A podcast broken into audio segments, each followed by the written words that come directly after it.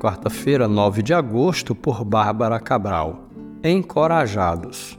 Encorajem-se uns aos outros todos os dias durante o tempo que se chama hoje, de modo que nenhum de vocês seja endurecido pelo engano do pecado.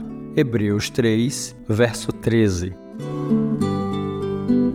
Segundo o dicionário, encorajar significa animar, estimular ou incentivar alguém.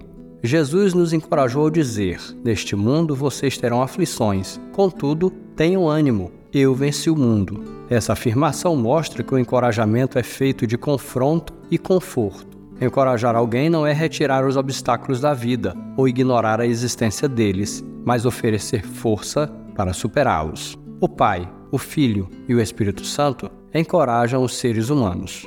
De acordo com a palavra, o encorajamento é também uma missão que os servos de Deus devem exercer por meio de palavras, comunhão, serviço cristão, compartilhamento de dons espirituais, profecias, bom testemunho, boas notícias e ensino da sã doutrina. Enfrentamos anos de doença, distanciamento social, mortes, escassez. Isso desanimou muitas pessoas. Conforme a Bíblia ensina, é preciso encorajar o irmão a confiar na proteção divina, a permanecer firme na fé, a se manter firme na esperança e na graça de Deus, a ser prudente, a congregar, a dedicar-se ao serviço do Senhor, a lutar pelas promessas de Deus, a recomeçar projetos inacabados, a construir e prosperar. Tome cuidado com quem encoraja o outro a praticar o mal e a perdição é necessário ter cautela com quem nos desencoraja a lutar pelo que é certo e se apressa em trazer as más notícias. Se você está desanimado, receba hoje o ânimo do Senhor e compartilhe-o com aqueles que estão ao seu redor.